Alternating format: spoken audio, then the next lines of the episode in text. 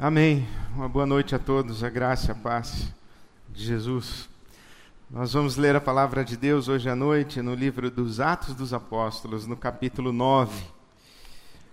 Gostaria de sugerir para você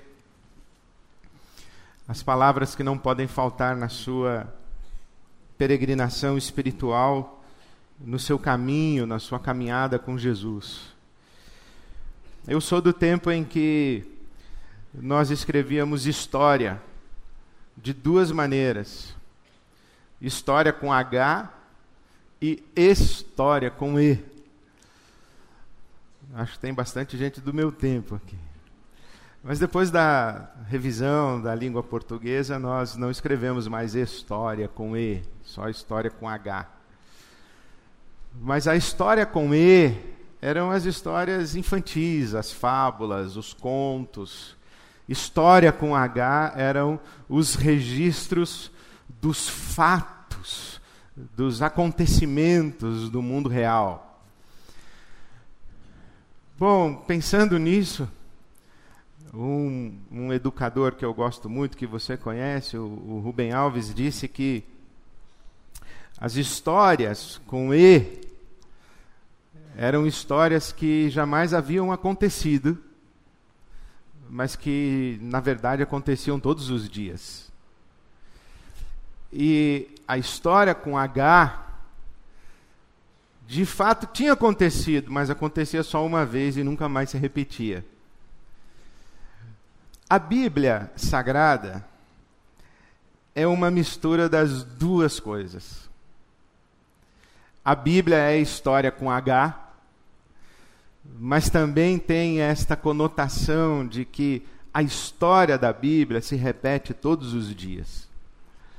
Quando nós lemos a palavra de Deus, nós lemos as histórias com H da Bíblia Sagrada, nós lemos não apenas como fatos do passado e fatos irrepetíveis, nós lemos como fatos do passado que revelam a peregrinação espiritual de todo ser humano.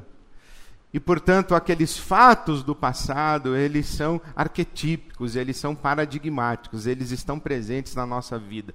Assim é que a gente deve ler a Bíblia. Quando você, por exemplo, está lendo Davi e Golias, você sabe que é uma história com H. Aconteceu, mas você sabe que essa história se repete todos os dias na vida de muita gente.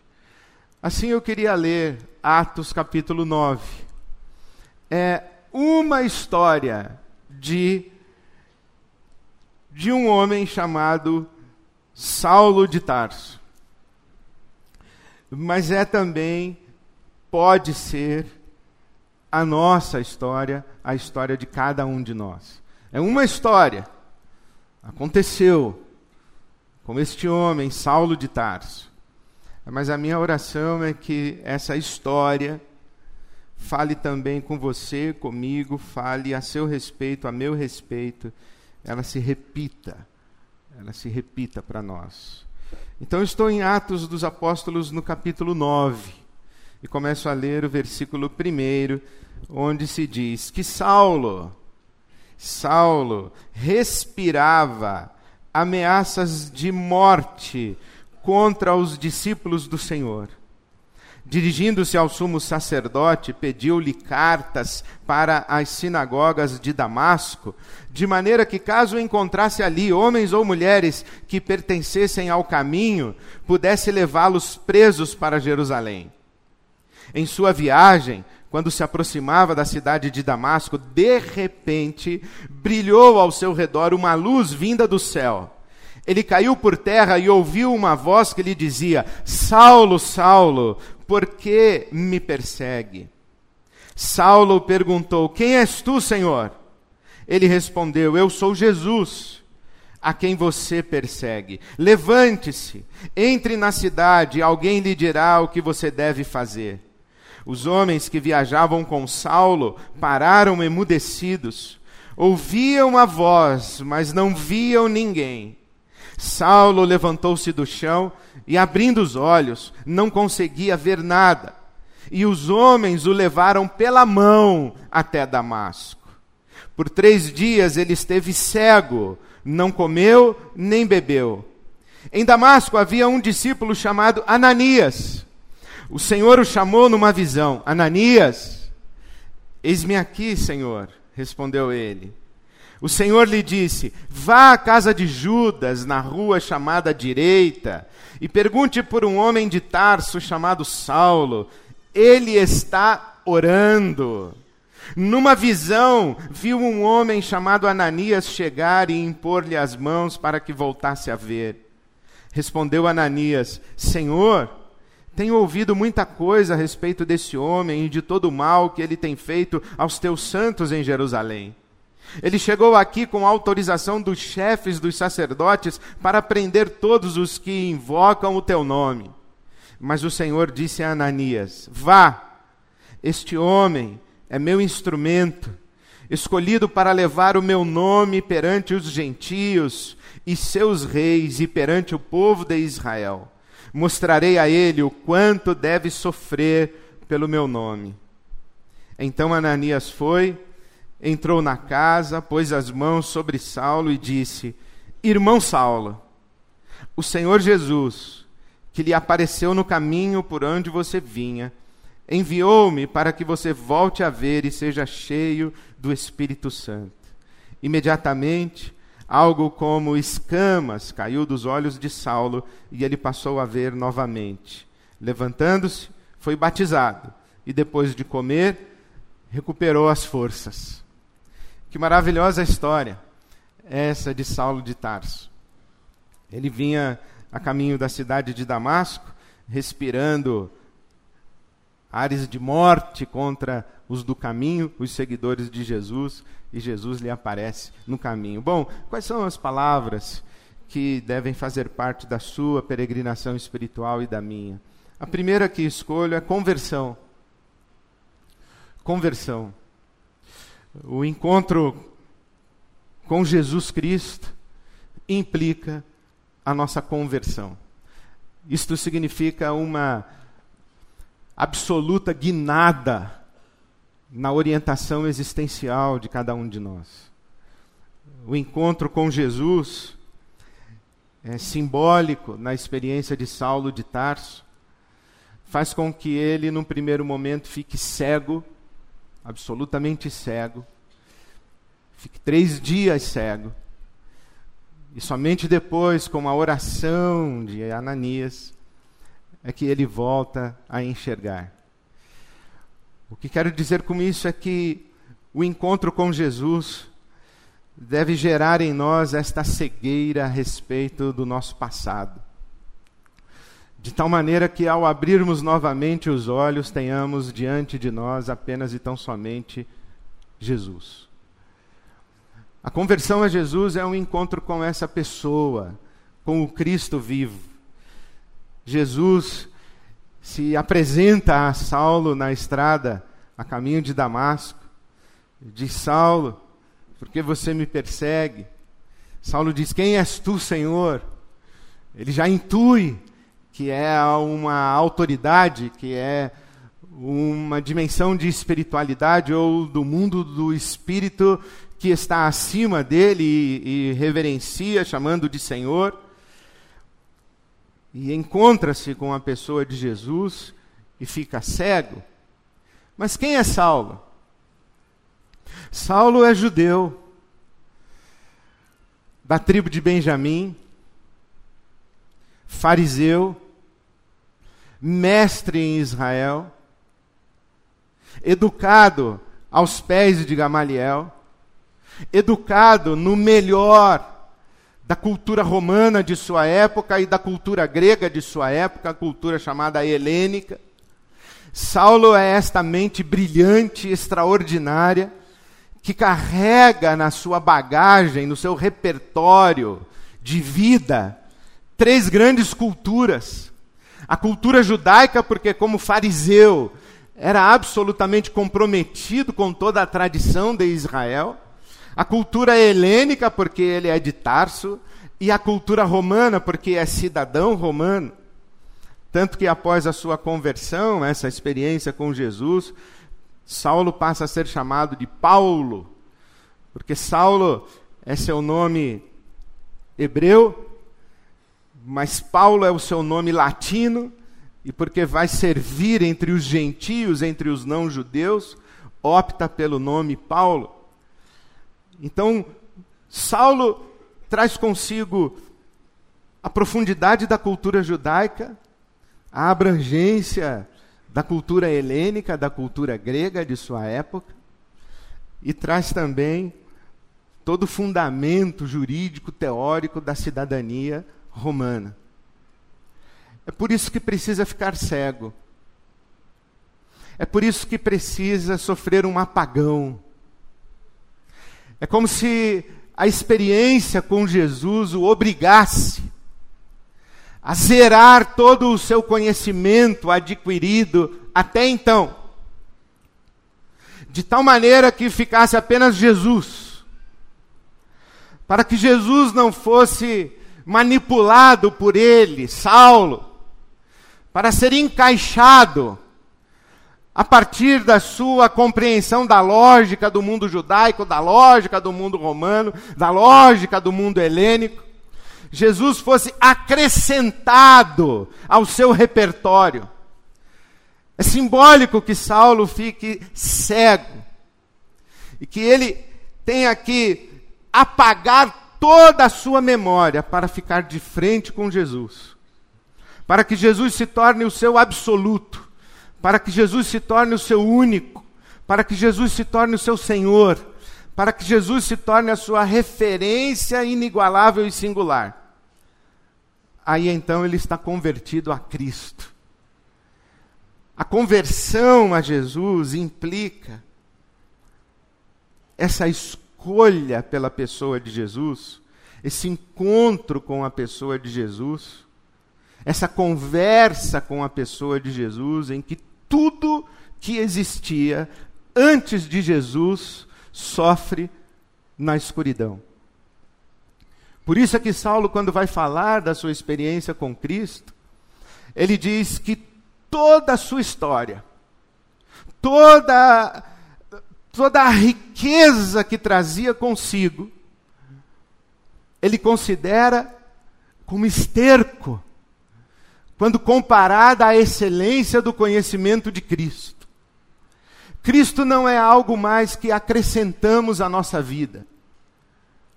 Cristo é o absoluto que se impõe sobre tudo o que tínhamos até o encontro com Ele. Essa é a experiência de Saulo. Fica ele e Cristo, somente ele e Cristo.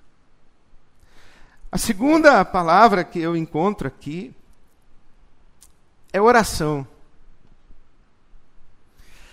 o Espírito de Deus vai até este homem chamado Ananias, na cidade de Damasco, versículo 10, havia um discípulo chamado Ananias.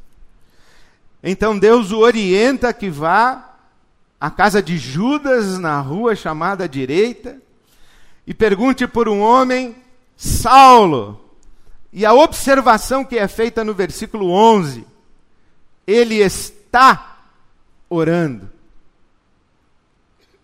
Esse encontro com a pessoa de Jesus faz com que, a partir desse momento, nós ganhemos um interlocutor extraordinário, que passa a fazer parte da nossa conversa mais privilegiada. Isso é oração. Jesus não é uma ideia, Jesus é uma pessoa uma pessoa com quem nós conversamos, uma pessoa que nos fala ao coração, uma pessoa que nos fala ao entendimento, uma pessoa que nos esclarece, uma pessoa que revela a realidade a respeito da nossa vida. Ele está orando. E enquanto em oração, teve uma visão. E a visão foi que chegou até ele um homem chamado Ananias e orou por ele. Não é uma visão do tipo: Eis meu servo que coloco nas tuas mãos uma chave. Chave do quê? É para abrir ou para fechar? Chave para quê? Não é uma visão específica. Eu me lembro, certa vez, esta senhora se aproximou de mim e disse: Pastor, tem uma palavra de Deus para o senhor. Pois não, minha irmã. A palavra de Deus é sempre bem-vinda. Deus está querendo lhe dar um presente. Falei, amém? Estou aqui, prontinho. Mas o senhor não está querendo pegar. Falei, não, irmã, claro que eu quero. O senhor tem que pegar o presente, pastor. Não seja teimoso. Deus quer lhe dar o presente. Falei, mas irmã. Ah, isso aí agora é com o senhor. Sabe que até hoje eu não sei que presente é esse. Eu já falei para Deus várias vezes que eu quero presente, mas eu não sei qual é. Saulo está orando. E enquanto orava, teve uma visão. E viu um homem chamado Ananias chegar e impor-lhe as mãos para que voltasse a ver. É específico, é particular, tem nome. A fala de Deus para Ananias é específica, é particular. Vá à rua tal, endereço tal, a casa do fulano, lá tem o cicrano, ele está fazendo isso, aquilo e aquilo outro. É muito claro, muito específico. Oração. Deus fala conosco, Deus nos guia, Deus nos orienta na nossa caminhada espiritual, nós oramos o tempo todo. Nós ouvimos de Deus. Nós somos guiados por Deus. Porque seguir a Jesus não é seguir uma doutrina, não é seguir uma moral, não é seguir uma ideia. Seguir a Jesus é seguir uma pessoa que se estabelece para nós como nosso absoluto e que a partir de então se torna o nosso interlocutor privilegiadíssimo. A terceira palavra que eu encontro é transformação. Ananias diz assim: Deus, eu sei quem é esse Saulo aí, eu já ouvi falar dele. Ele ele tem feito muito mal aos teus discípulos, aos teus filhos, ao teu povo, lá em Jerusalém. E Deus diz então a Ananias: não, Este Saulo de quem você ouviu falar não existe mais. Este Saulo não existe mais, ele é outro. Depois que encontrou-se comigo, depois que ajoelhou-se diante de mim, depois que ouviu a minha voz, depois que foi tocado pela minha graça, não é a mesma pessoa. O que diz o texto quando nós começamos a leitura no versículo 1, Saulo ainda respirava ameaças de morte. Ele tinha raiva. Ele tinha ódio no coração. Mas agora ele está de joelhos. Não é mais uma ameaça. Não é mais uma presença violenta aos discípulos do caminho. Foi transformado. Não é que ele mudou de ideia. Não é que ele passou a saber outras coisas. E não é tanto que ele mudou de comportamento. Ele mudou de afetos. Não tem mais ódio no seu coração. Ele mudou de paixões. Ele mudou de impulsos interiores. O que ele odiava, ele passa agora a proteger. O que ele amava, ele passa agora a rejeitar. Quem se encontra com Jesus e se coloca de joelhos e ouve a sua voz, não é lá no tempo, quando, no dia em que eu me converti. Não. É todo o tempo. Quem se encontra com Jesus se coloca de joelhos diante dele, ouve a sua voz, recebe suas visões, vai sendo transformado nos seus afetos. Quarta palavra, missão.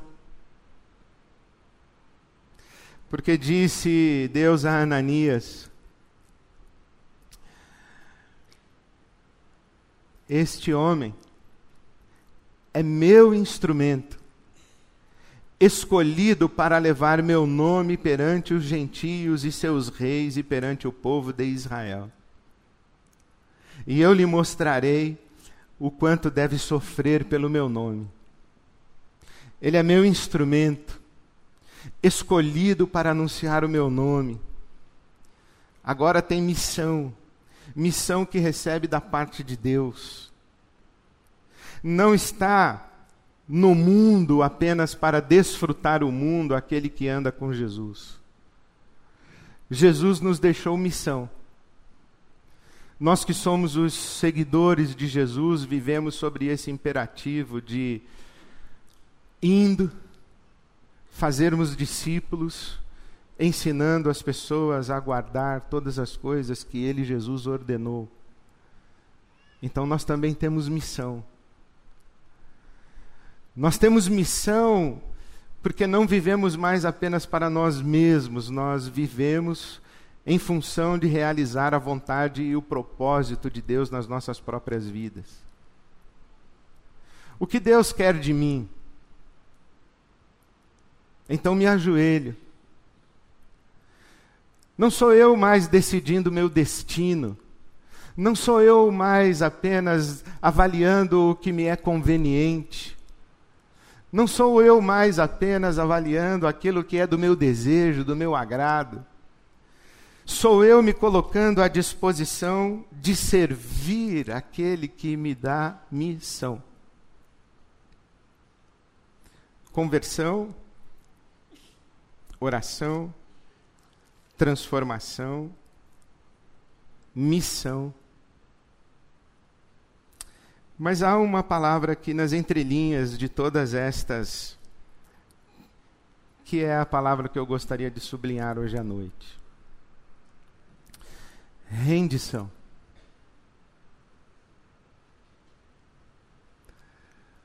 Porque o que chama a atenção nesse texto é o absoluto protagonismo de Jesus,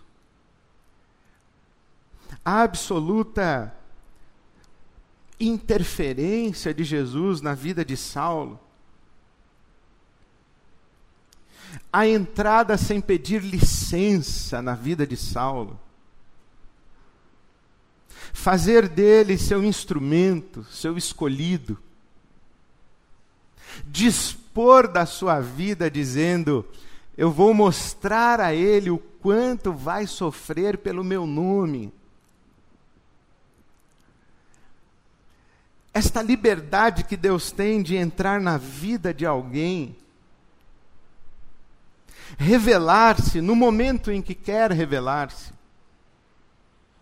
manifestar-se do jeito como quer manifestar-se, dar a visão que quer dar,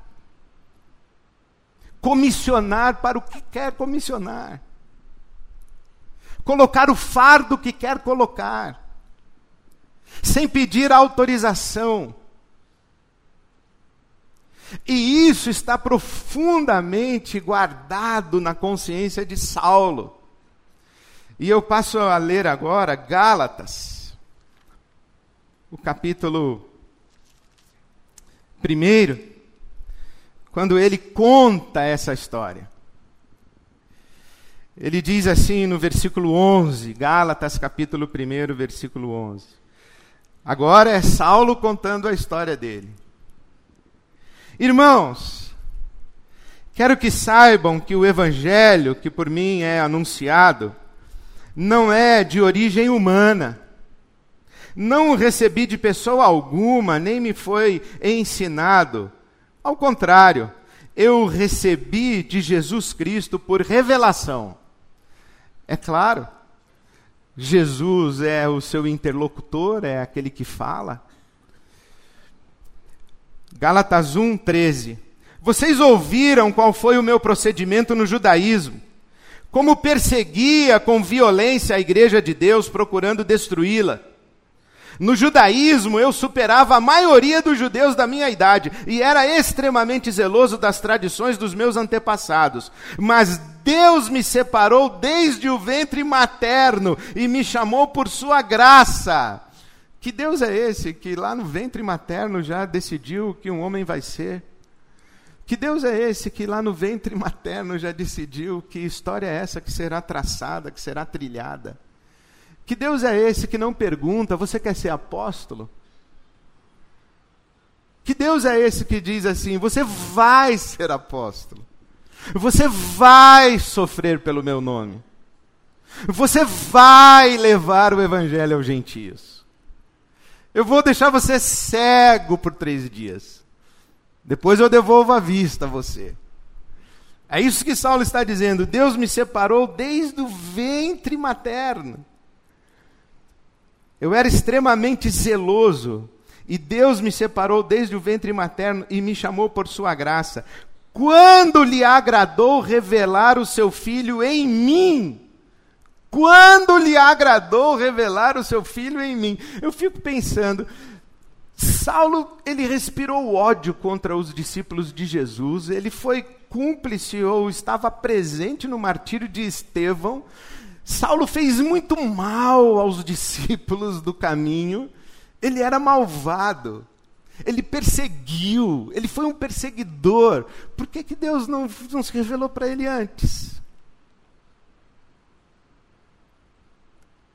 Você pode imaginar isso, Deus contemplando do seu trono, o trono que ele ocupa, contemplando do seu trono, acompanhando Saulo de Tarso, dizendo assim: espera só que vai, vai te acontecer. Espera até que eu me revele a você. Espere até que eu revele o meu filho em você. Espere até que eu comissione você. Então diz o Saulo que ele recebeu isso Deus o chamou por sua graça, quando lhe agradou revelar o seu filho em mim, para que eu o anunciasse entre os gentios. Não consultei pessoa alguma. Versículo 17 de Gálatas 1. Tampouco subi a Jerusalém para ver os que já eram apóstolos antes de mim, mas de imediato parti para a Arábia e voltei outra vez para Damasco. Depois de três anos eu subi a Jerusalém para conhecer Pedro pessoalmente. Saulo se converte a caminho de Damasco, tem esse encontro com Jesus, fica cego, sofre um apagão, e quando ele olha para o seu passado, ele diz: Eu não enxergo mais nada, porque a grandeza da revelação que recebi agora em Jesus Cristo fez com que tudo isso fosse reduzido a nada. Aí ele sai, vai três anos e fica no deserto da Arábia, e só depois de três anos é que ele volta. Que Deus é esse que entra na sua vida, faz o que quer, quando quer, do jeito que quer, não lhe pede licença.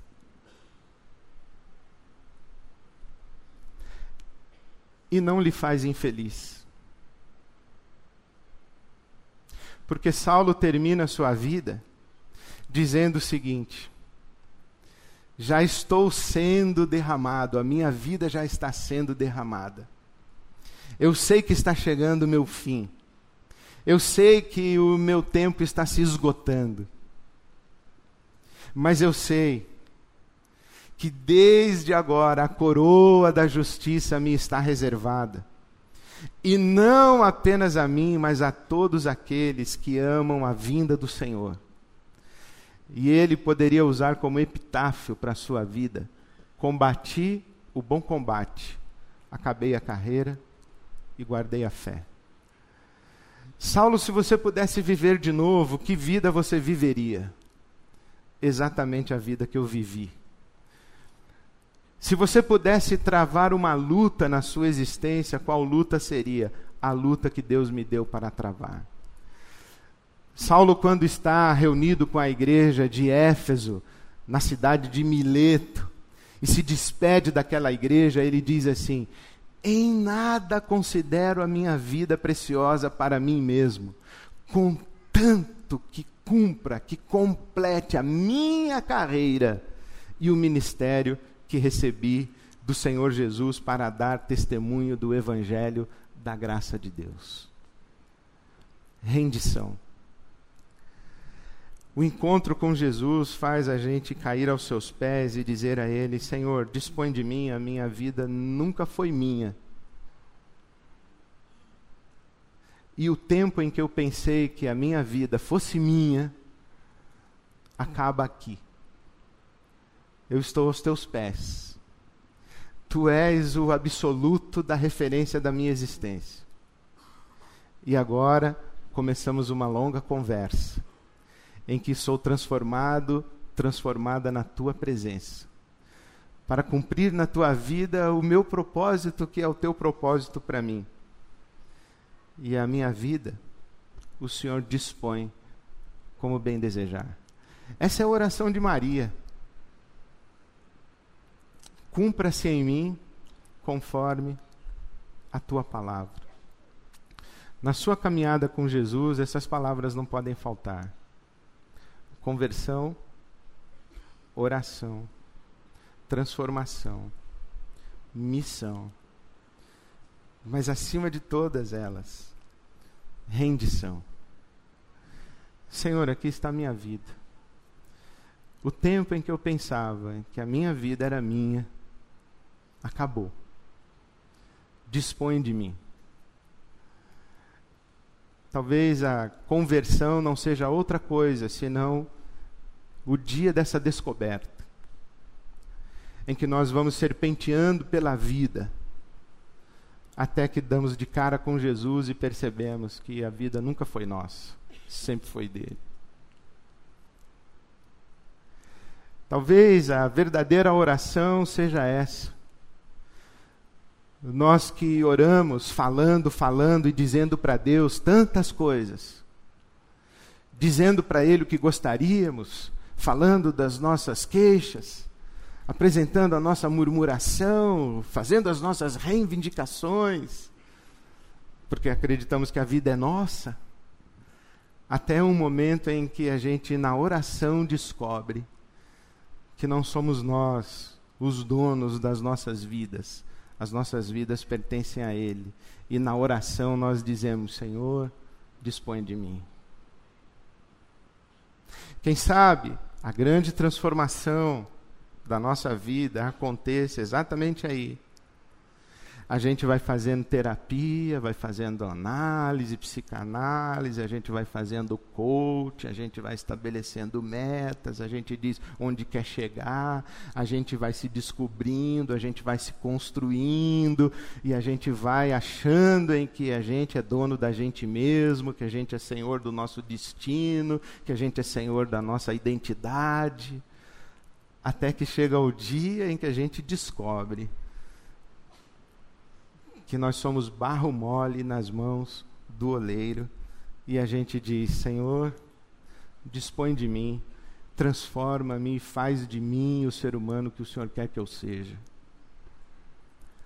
Quem sabe a verdadeira missão da nossa vida seja essa, que a gente descobre na rendição porque a gente fica fazendo planos, a gente fica traçando estratégias, a gente fica escolhendo os melhores futuros, os melhores cenários, a gente fica fazendo exercícios de autoconhecimento, percepção de talentos, identificando dons, competências, habilidades, o que é que eu vou fazer na vida.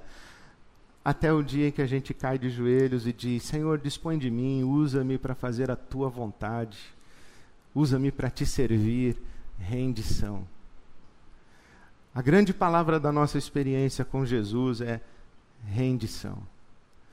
Quando a gente finalmente descobre que Ele é o Senhor da nossa existência.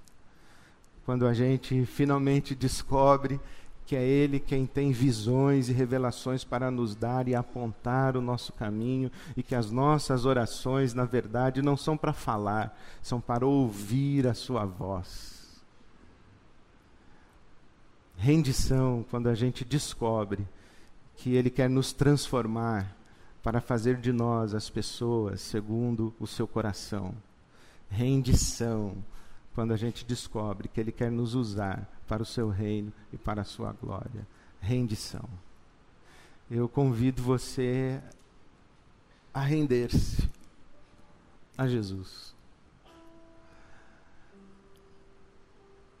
E convido de diferentes maneiras. Eu convido você que diz assim: Eu ainda não tive esse encontro com Jesus. Então eu convido você a dizer isso para ele: Jesus, eu ainda não, não tive esse encontro contigo. O Senhor ainda é uma vaga ideia que eu tento encaixar em tudo que eu sei, na minha religião, na minha sabedoria, mas eu quero um encontro contigo.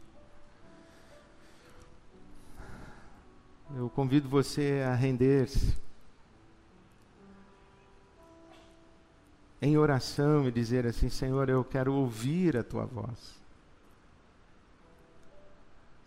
Eu convido você a render-se dizendo: Senhor, transforma a minha vida. Convido você a render-se dizendo: Senhor, eu não sei o que eu estou fazendo aqui no mundo ainda. Eu só estou sobrevivendo. Eu ainda não sei como te servir. Eu convido você a se render.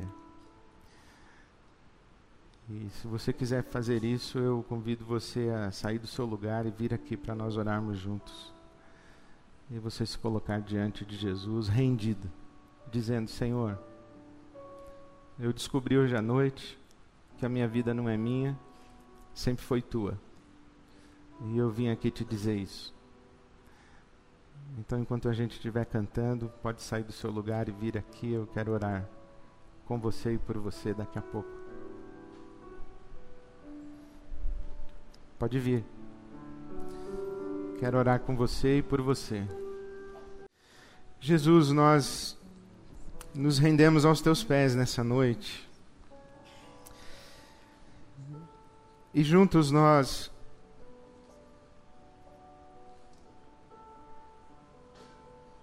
nós ousamos te pedir pelos nossos irmãos e irmãs, por aqueles que te buscam aqui e que ainda não foram encontrados por ti que ainda não chegou o tempo de Deus revelar o Filho, nós ousamos te pedir, tem misericórdia, Senhor, e revela o teu Filho nestas pessoas que te buscam. Dá-lhes o dom da fé. Mostra-te a elas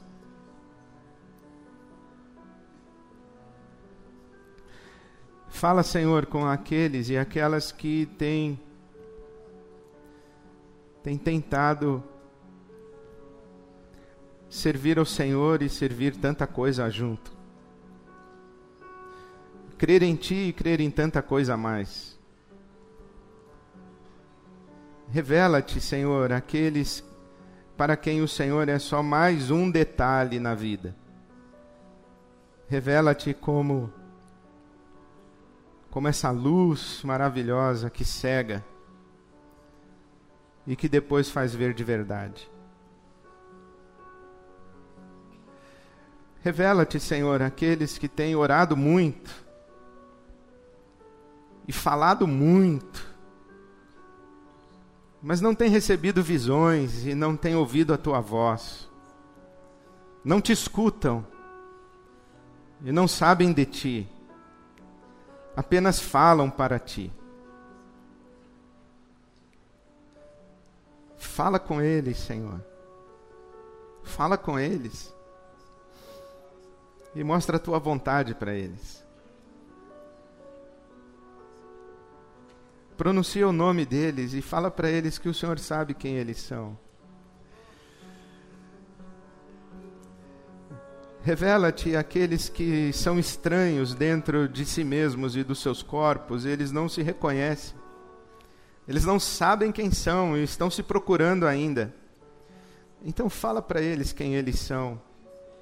e transforma-os conforme a tua vontade, e faz deles o que desejas que sejam. Encontra, Senhor, aqueles que estão sobrevivendo sem nenhum senso de propósito, servindo apenas a si mesmos e correndo atrás de alguma porção para o dia, sem sonho, sem esperança, sem futuro, sem causa, sem paixão, ocupados consigo mesmos. Eles não sabem o que fazer amanhã. Eles vão se levantar e trabalhar e a vida vai ser chata de novo.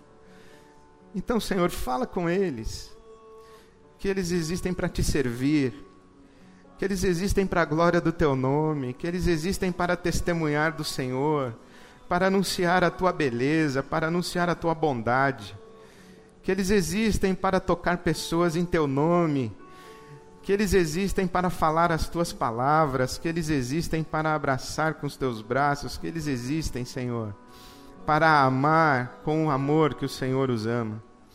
Fala com eles, Senhor. Obrigado por essa noite. E obrigado pela tua doce voz. Obrigado pelo teu toque gracioso. Que esta seja uma experiência de Damasco para muitos aqui entre nós. Que essa seja uma experiência de Damasco para aqueles que ouvirem essa tua palavra. Que seja que seja tempo de conversão tempo de oração, tempo de transformação, tempo de missão. Que seja, Senhor, tempo de rendição nas tuas mãos. Obrigado, Senhor, por nos acolher em teus braços. Nós nos rendemos a ti e nos lançamos nos teus braços, porque cremos e sabemos que a tua vontade é boa, é perfeita, é maravilhosa, é agradável, é tua vontade para nós. Obrigado, Senhor, por essa noite. Despede-nos com a paz do Senhor, com a alegria do teu espírito. Despede-nos cheios do teu espírito para ministrarmos ao mundo para a glória do teu nome. Assim, com gratidão, Senhor, com gratidão nós nos rendemos e descansamos a vida aos teus cuidados. Amém. Amém.